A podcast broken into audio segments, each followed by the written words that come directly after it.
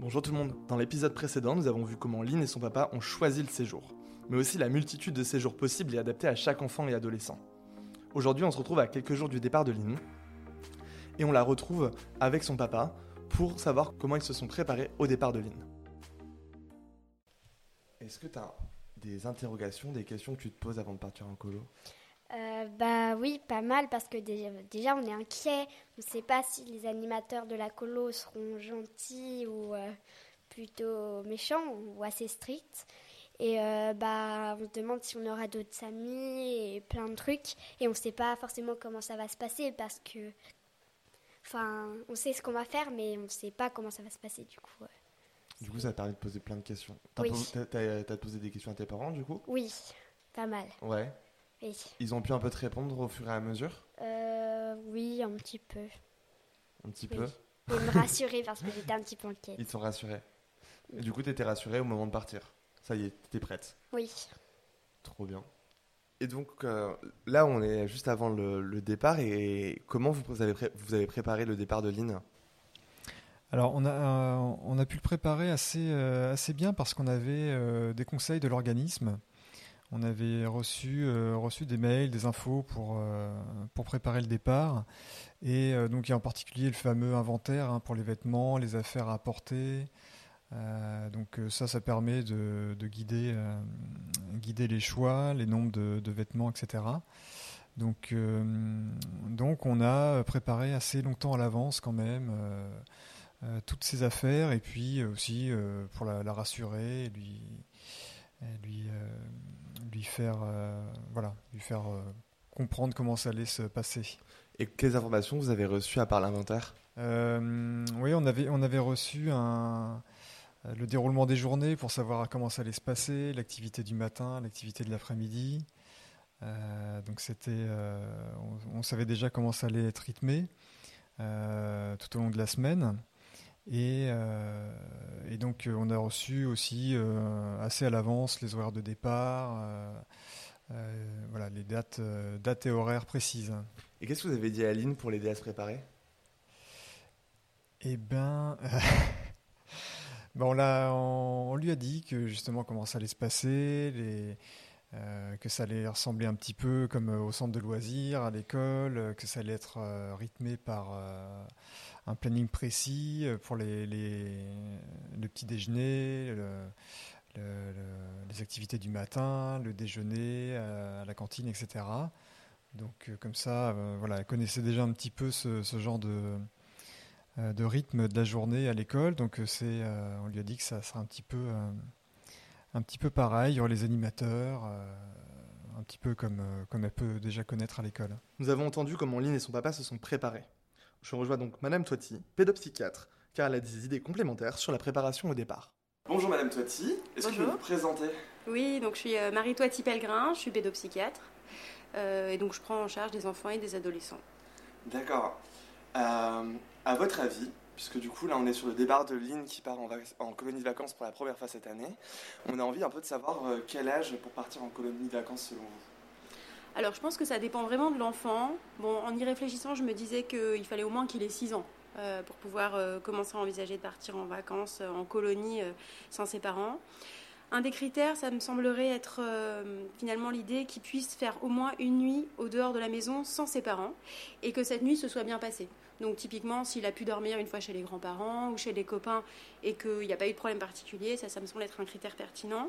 Après, il y a la question aussi de est-ce qu'il y va avec un copain ou des frères et sœurs, ce qui peut éventuellement aider, ou est-ce qu'il y va tout seul, et ça, ça peut être un petit peu plus difficile, encore que ça dépend de l'autonomie de l'enfant.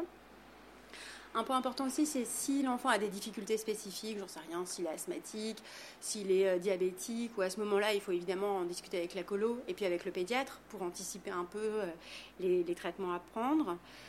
Et puis je pense que si un enfant ne veut pas, s'il dit non, euh, j'ai pas envie, il faut en discuter avec lui évidemment, comprendre ses raisons, et puis différer éventuellement d'un an.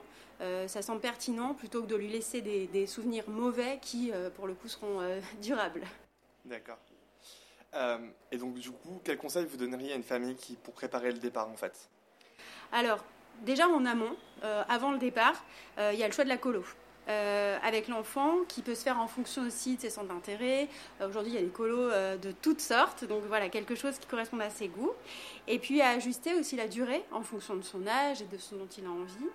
Donc bah, la semaine avant le départ, préparer le sac ensemble, puisqu'en fait, partir en colonie, c'est aussi commencer l'autonomie. Donc il faut qu'il participe à la création, enfin à la préparation de son sac, donc lui montrer où, toutes ses affaires sont rangées, l'aider finalement à organiser les choses lui donner aussi des petits conseils de rangement quand il sera en colo et qu'il va être tout seul face à toutes ses affaires. Voilà, l'aider à un peu organiser les choses pour que tout ne soit pas mélangé et finalement désorganisé pour lui dès le premier jour. Éventuellement, un truc sympa, ça serait de donner un appareil photo jetable pour pouvoir rapporter ensuite des souvenirs à la maison et pouvoir partager euh, les moments sympas avec, euh, avec les parents. Donc voilà, des petites idées pour, euh, pour préparer tout ça. Et pour les parents, comment on se prépare à la séparation de l'enfant? Parce que préparer l'enfant, parfois, c'est peut-être le plus simple, mais préparer en tant que parent pour laisser partir son enfant, des fois, c'est plus compliqué. Bah, c'est-à-dire que les parents, quand ils choisissent d'inscrire un enfant en colo, d'une certaine façon, ils ont déjà pris cette décision de se séparer.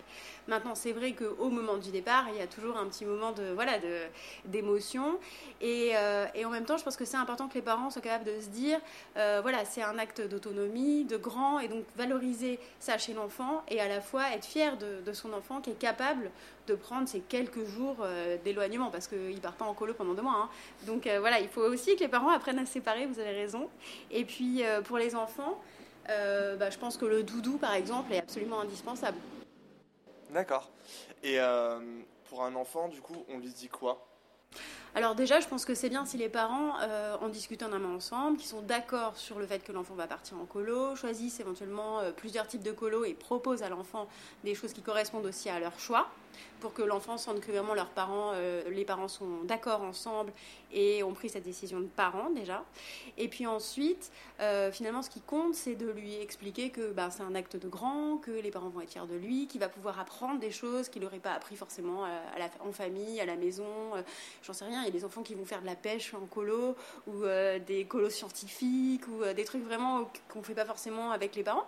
Donc voilà, c'est une chance d'aller explorer finalement le monde sous des angles un peu différents.